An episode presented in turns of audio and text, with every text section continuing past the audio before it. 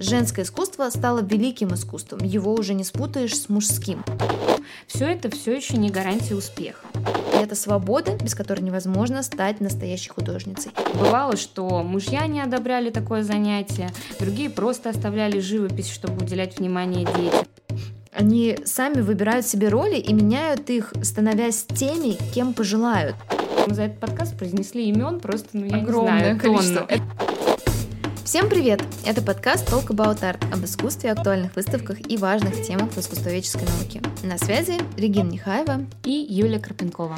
Мы немного пропали, больше, чем на месяц, но, думаю, вы сами понимаете, виной тому лето. Рабочее лето. Но не Очень. будем о плохом и долго разглагольствовать, а сразу перейдем к теме, потому что она горячая и интересная. Говорить мы сегодня будем о роли женщины в искусстве. И этот подкаст, на самом деле, просился давно в нашу подборку. Многие нам даже писали и просили, и вот все сошлось. А сошлось, собственно, вот что. В Пушкинском музее в Москве открылась совсем недавно очень интересная выставка «Музы Монпарнаса», которая повествует о целой череде ярких героинь, обитавших в этом центре притяжения искусства в 20 веке. И, собственно, именно эта выставка побудила нас окончательно на создание этого подкаста. Поэтому начнем.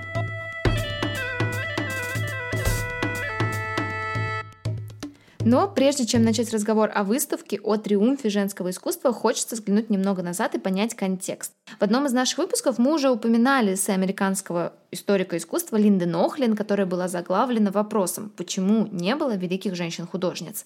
Эссе было написано в 1971 году и констатирует тот факт, что история искусства знает очень незначительное количество имен женщин-художниц, особенно если сравнивать их с мужскими именами.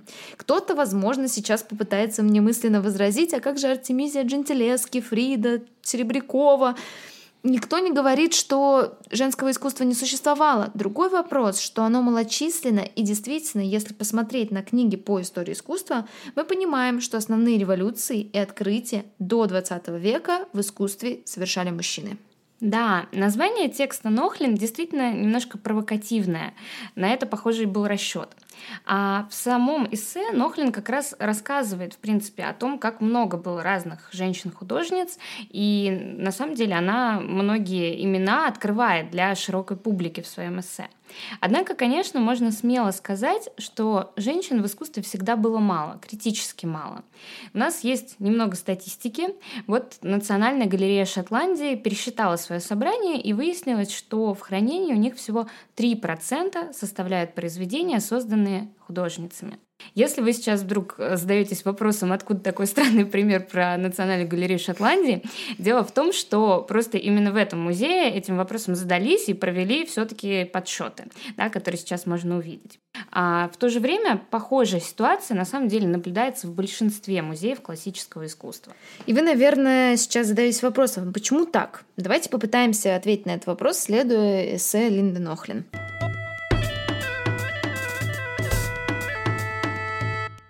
Самая главная и острая проблема кроется в доступности художественного образования для женщин. Почти до самого конца XIX века в Академии художеств не принимали женщин. Конечно, были исключения, но они скорее подтверждали правила. В Академию женщинам попасть было сложно, практически они не могли это сделать. Почему? Просто потому, что Обучение в академии предполагает натурные классы. Расшифруем, да, это просто попытки зарисовок обнаженной натуры, мужской или женской. В те годы это считалось просто-напросто непристойным занятием для женщин. Негоже барышням писать с обнаженной натуры, будь она мужской или даже женской, это совершенно не важно. Если вы когда-нибудь занимались вдруг в художественной школе или учились в художественном вузе, вы понимаете, а, какое это упущение. Возможность изучать строение тела, писать с натуры, это на самом деле для художника залог успеха успеха. И объективно это очень полезно. Ну, а для тех, кто все-таки не учился в художественной школе, наверное, стоит уточнить, что чтобы стать художником, нужно не просто быть гением, иметь собственное видение или какие-то идеи оригинальные, нужно овладеть ремеслом художественным, настроить свою руку и свой глаз. Это можно сделать только работая с натурой, то есть нужно понимать, как развернуть фигуру в пространстве, чтобы ее реалистично нарисовать и прочее. А просто копируя фотографии или картины других художников, такого мастерства практически невозможно достичь. А теперь представьте, что женщины-художницы это ремесло освоить просто не могут. Да? Все, что они могут, это пристально изучить в деталях, а, например, натюрморт или лица своих знакомых, или которые свое. согласились позировать. Да, или свое автопортрет можно делать. И то через зеркало, да, угу. которое, ну, как бы плоским немножко делает э, натуру. Поэтому именно в портрете и в натюрморте художницы вполне себе могут развиваться, а вот историческая картина, которая предполагает умение как раз работать с ракурсами, да, понимать, как тело двигается, как устроена его анатомия, это становится художницам недоступно. И вы, наверное, думаете, ну, писали бы они натюрморты да портреты, и зачем им этот исторический жанр? Но мы немножечко в современном мире не понимаем а, ту структуру художественного образования, которая была в 17, 18, 19 веках. С устройством академии э, художеств сложилась жесткая иерархия жанров. Высшими считался исторический жанр, куда входили библейские, исторические, мифологические сюжеты, а вот низшим считалось все остальное, там, бытовое, пейзажи, натюрморты и тому подобное. И все студенты, конечно же, стремились в классы исторического жанра. Это было престижно, там тебя ждали большие государственные заказы, путешествия в Италию, пенсионерские поездки, медали и так далее. А вот женщины не могли об этом даже мечтать, потому что, чтобы изображать, писать античные, мифологические или библейские сюжеты, необходимо работать с натурой. А это абсолютно исключено. Чтобы подчеркнуть важность момента работы именно с обнаженной натурой, мне хочется вспомнить тут, а, что еще в эпоху Возрождения Рафаэль, ну и многие другие художники писали многофигурные сцены особым образом. Сначала все тела выписывались обнаженными, чтобы соблюсти пропорции, правильное движение тела показать и прочее. А потом уже эти фигуры одевались художником в необходимую одежду. Такая схема сохранилась и вплоть до XIX века. Мы уже как-то раз показывали в нашем инстаграме картину главного художника революционной Франции Жака Луи Давида. К его картине, на которой он изобразил одно из важных событий революции, а, а именно там собрались депутаты а, революционной Франции, которые произносят клятву. То есть все очень серьезно, в духе такой настоящей журналистики политической, все лица депутатов узнаваемы. И в то же время у Давида того же есть эскиз к этой работе, где все эти депутаты с выписанными портретными лицами изображены голыми. Но это не шутка Давида, это метод работы. Чтобы все движения выглядели естественными, он работал с натурщиками, подбирал выразительные позы, а уже потом представлял к ним нужные головы и костюмы. С натурой действительно работать нужно было всем, и некоторые женщины все-таки к занятиям допускались. Но тут был особый случай, как всегда. А, есть совершенно прекрасная картина 18 века художника Цофани.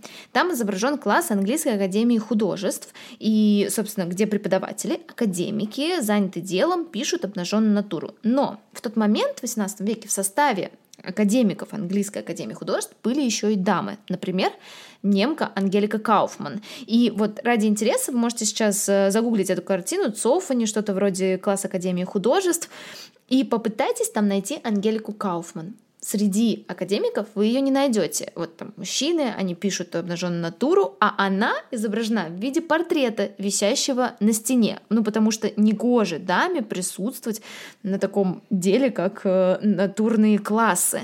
И, по-моему, это отличная иллюстрация того, о чем мы говорили прежде. А вот история из немного другой эпохи, века 17 -го. Сейчас, в принципе, многие знают художницу Артемизию Джентилески. Она известная последовательница Караваджо. И вообще, наверное, без преувеличения можно сказать, что самая известная художница вот именно этого времени. И ей на самом деле крупно повезло. Она родилась в художественной среде. Ее отец был художником с мастерской, и, собственно, с детства у нее была возможность обучаться. Да, и ремесло она как раз освоила и прекрасно работала в мастерской отца. Хотя и без э, трагедий тоже не обошлось. Не обошлось. Но об этом Правда, но вам, вам самим это сериал стоит почитать. перед ночью почитать, перед сном. Да, да, да, да, да. А, но, тем не менее, что еще было у Джентилески? Она жила в Риме, да, в таком настоящем центре искусства в 17 веке, то есть таким, каким был Париж в начале 20 века. То есть у нее был доступ и к обучению, и к мастерской, и к Антикам. античности, да, то есть к музеям, к искусству прошлого и настоящего. То есть прекрасная среда, скажем так. А есть и другие ситуации. Да, собственно, в своем эссе Линда Нохлин рассказывает, что вот именно такие семейные связи с мужчинами-художниками давали женщинам возможность осваивать эту профессию, а прийти в нее со стороны было практически невозможно. Но даже если вы связаны с художниками, да, и несмотря ни на что обучились живописному мастерству, все это все еще не гарантия успеха. Вот младшая современница Джентилески, Джулия Лама, тоже была дочерью художника, а еще и близкой подругой известного венецианского мастера Джованни Батиста Пьецетте. Но она выбрала писать не натюрморты и портреты, а большие религиозные картины, что, конечно, привлекало недоброе внимание со стороны. Она все-таки работала с обнаженной натурой, и по ее работам видно, что она была с этим знакома, и сохранилось довольно много ее рисунков. Но вот все равно как-то очень настороженно к этому относились. Кстати, ты упомянула, что Артемизии повезло, что вот она родилась в Риме, и мне кажется, здесь важно осветить еще одно обстоятельство. Сейчас у нас с вами нет сложности в том, чтобы выйти из дома или даже путешествовать, ну, не считая последнего года, полтора-двух.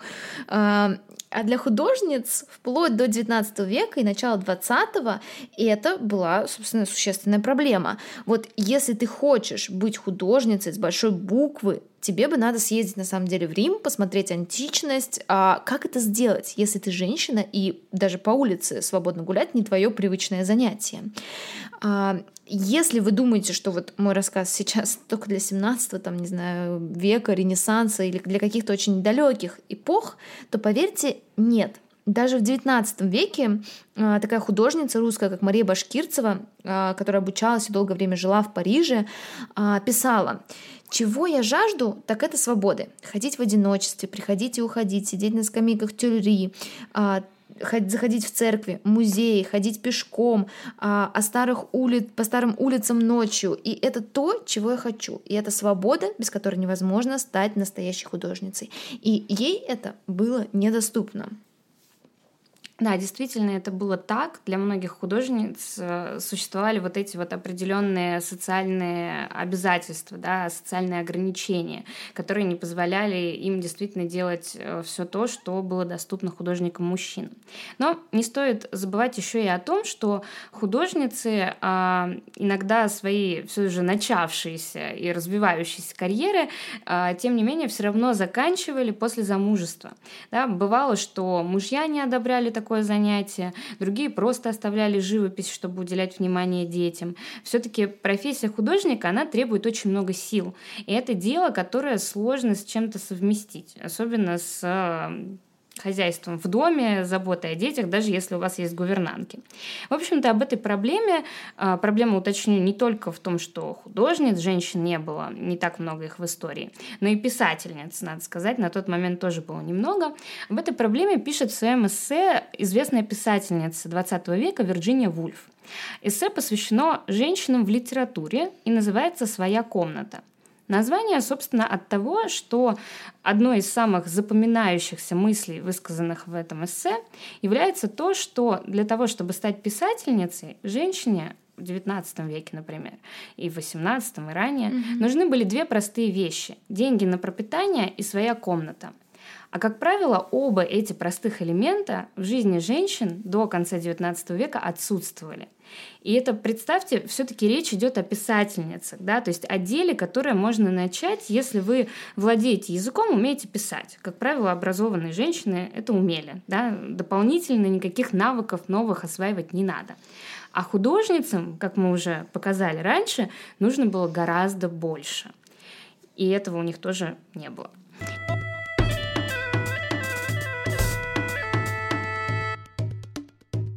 И все-таки к концу XIX века, когда в принципе обостряется борьба женщин за свои права в обществе в целом, они, например, добиваются права участвовать в выборах, да, этих прав тоже не было на тот момент.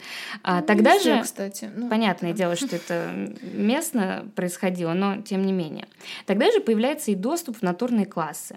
Собственно, центром борьбы за место женщин в искусстве стал уже новый центр искусств Париж. Там уже в 70-е годы существовали частные школы, их было много, где обнаженной натуре все-таки учили и женщин. А сами молодые художницы начали забрасывать Академию письмен, письмами.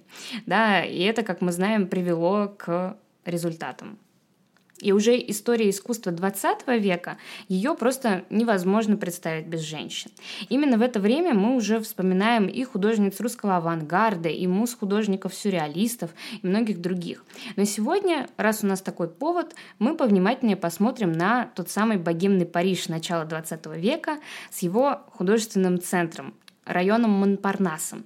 Это район на юге Парижа, где, в общем-то, проводила большую часть времени вся местная богемная тусовка. Именно этой особой атмосфере посвящена выставка, которая совсем недавно открылась в Пушкинском музее. Называется она, еще раз напомню, «Муза Монпарнаса», и увидеть ее можно до 3 октября 2021 года. Сразу скажу и скажу честно, меня эта выставка очень впечатлила. Там абсолютно прекрасный материал. Не всегда он сопровождается текстами, потому мы надеемся, что наш подкаст станет отличным таким подспорьем для наших слушателей, которые все же захотят, и у них будет возможность посетить эту волшебную выставку. Это правда. Я на эту выставку заглянула совсем ненадолго. Надеюсь, Регина мне сегодня проведет экскурсию и расскажет побольше. А, но при этом я успела прочитать все, что там было написано. И, в общем-то, после третьей этикетки стало понятно, что история, которой делятся кураторы, она довольно простая и лаконичная. Вот был Париж, вот были художники, и как же без муз, которые вдохновляют всех стремиться на Монпарнас. Однако эти музы и сами не прочь заняться искусством. И, надо сказать, все возможности у них для этого уже есть. В общем-то, это такая завязка истории, в которой, конечно же, хочется погрузиться глубже, познакомиться с каждой из героинь выставки поподробнее, что, собственно, попробуем сделать мы.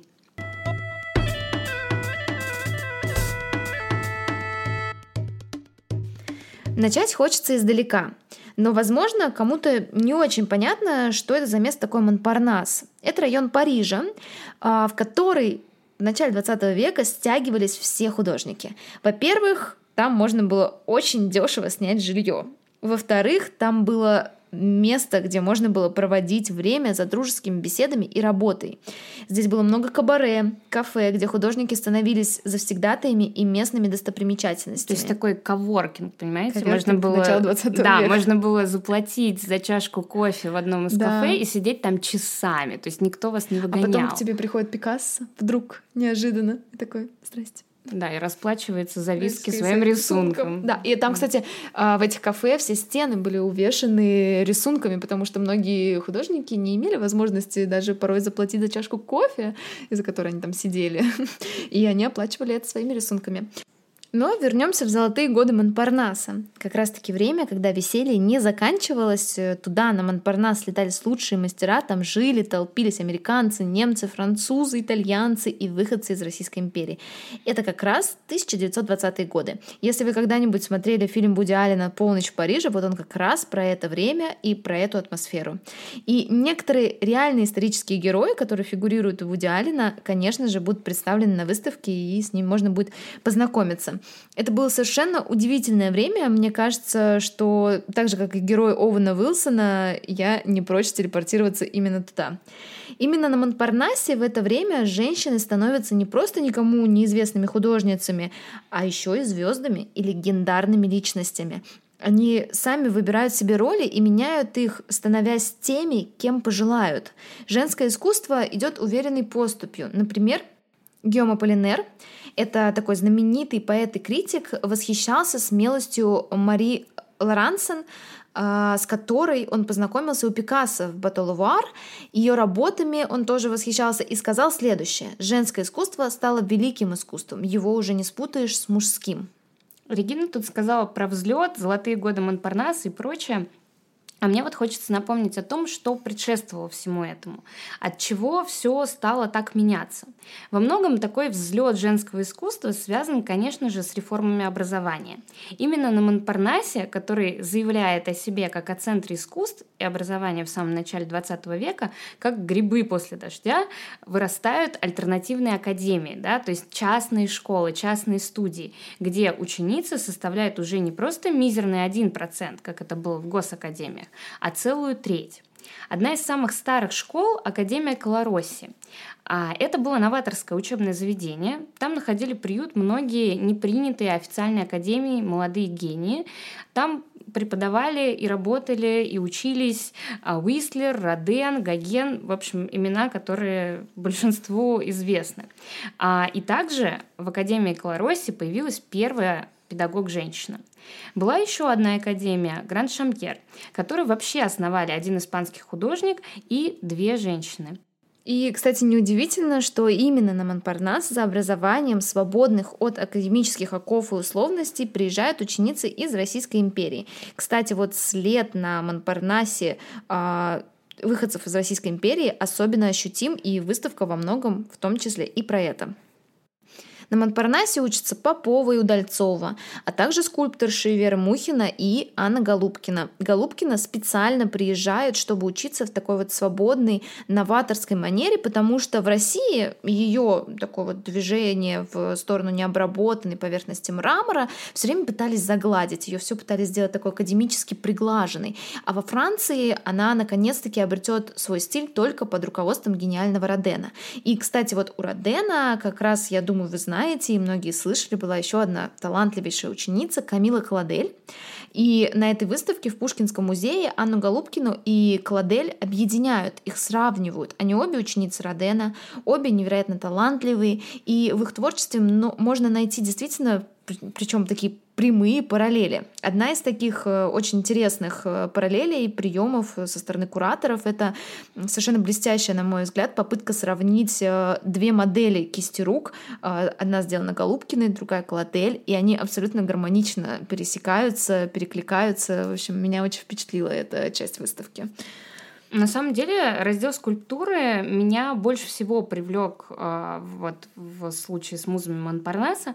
Он показывает, что женщины прекрасно смогли освоить и такое сложное дело, как скульптура.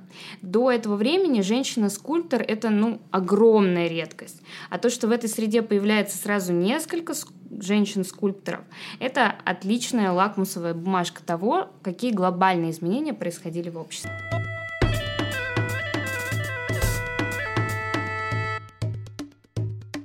Женщины боролись за свое место в искусстве, и триумфу этой борьбы, кстати, посвящен следующий зал. Он называется «Салон женщин-художниц», и такой, кстати, действительно был. А, собственно говоря, проходил в Франции в конце XIX века. Мы знаем, что был официальный салон, потом появилось множество альтернативных площадок, альтернативных салонов, там, например, осенний салон, э, салон отверженных, и также был салон женщин-художниц. А, и вот в этом зале, который называется условно салон женщин-художниц, а, находятся произведения ведущих художниц. Мы не будем их всех перечислять, их действительно довольно много, и а, на это ушел бы не один подкаст. Но я обращусь, наверное, к яркому примеру этого успеха. Это Жаклин Марваль, имя которой было забыто, и сейчас его пытаются воскресить.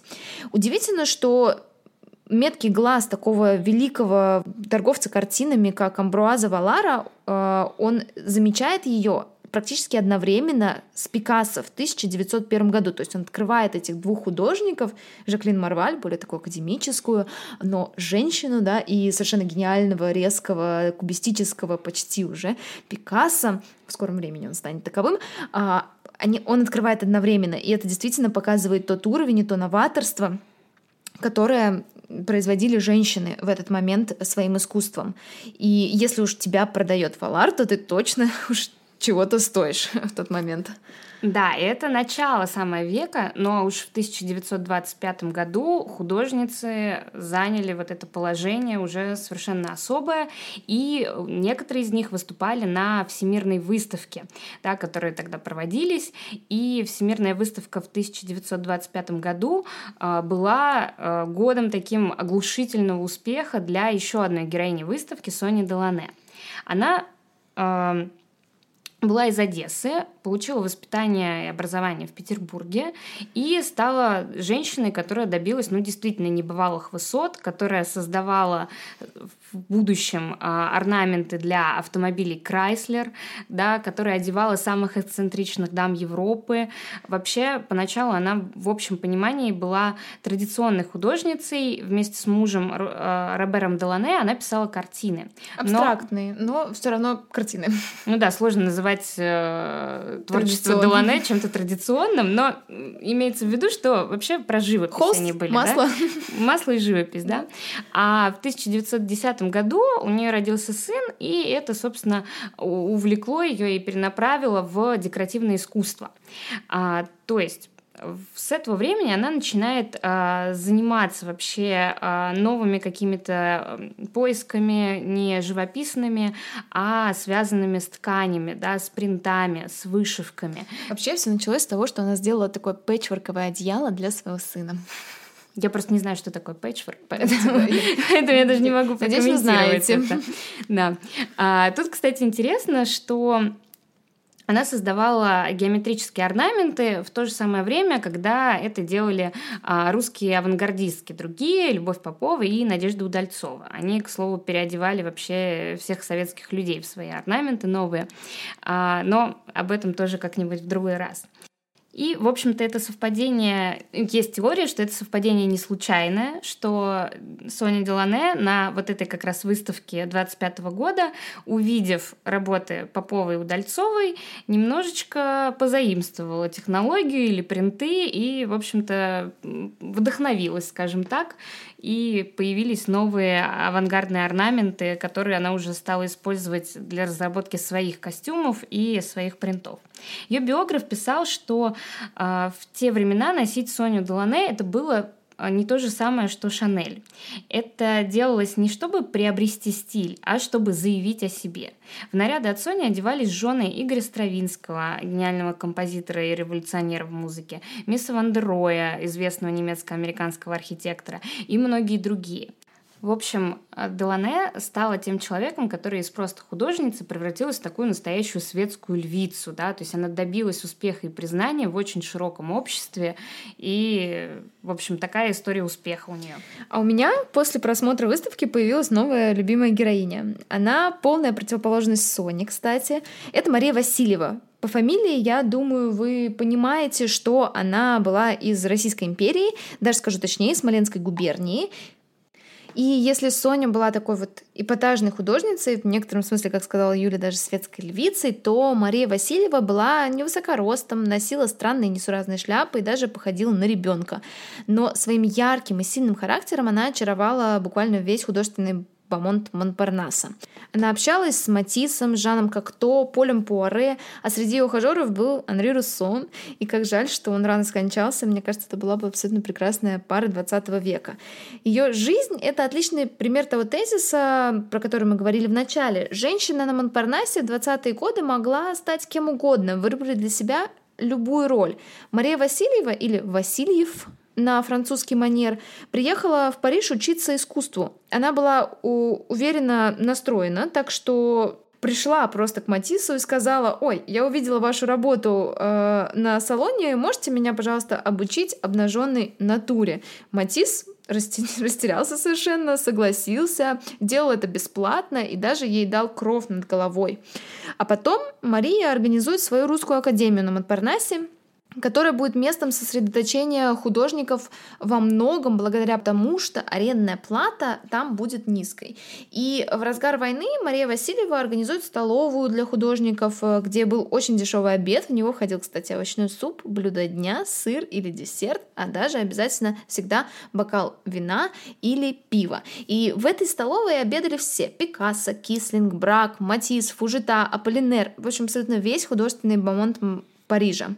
И ее искусство может кому-то показаться довольно наивным, возможно, каким-то, не знаю, неискусным. Но мне кажется, что это совершенно не важно.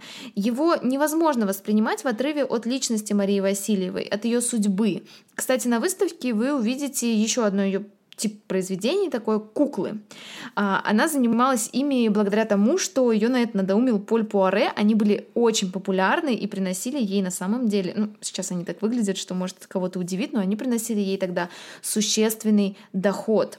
И, в общем, она меня совершенно очаровала. Такой интересный персонаж, нетипичный, э, в несуразной шляпке, который общался с Жаном Кокто, изобразил его в виде такого вот брошенного ну, да, целлюлоида. Там, там интересный такой зал, весь э, веселый, веселый, я да. бы сказала, зал. Даже через столько работы это чувствуется все равно спустя сто лет. Продолжая мысль Регины, что в 20-е ты можешь уже действительно стать кем угодно, мне вспоминается другая история, история Кики де Монпарнас, которая также рассказывается на выставке. Кики не столько художница, сколько модель и муза, которая вдохновляла всех обитателей кафе Ротонда. Ротонда — это то самое э, легендарное кафе, где как раз расплачивались художники в основном своими рисунками, там все на стенах было а, завешено их работами. А Кики была незаконно рожденной, не получила образования, поэтому стала в 14 лет работать в обувной мастерской. Но дело было это неприбыльное, должно быть скучное, так что Кики пошла немножко по другой стезе, она стала моделью и натурщицей.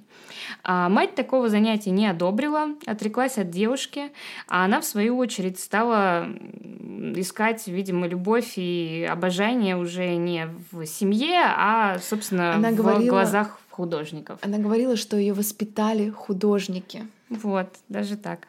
А, Манрей, а, один из известных фотографов 20 века, назвал ее современной Венерой.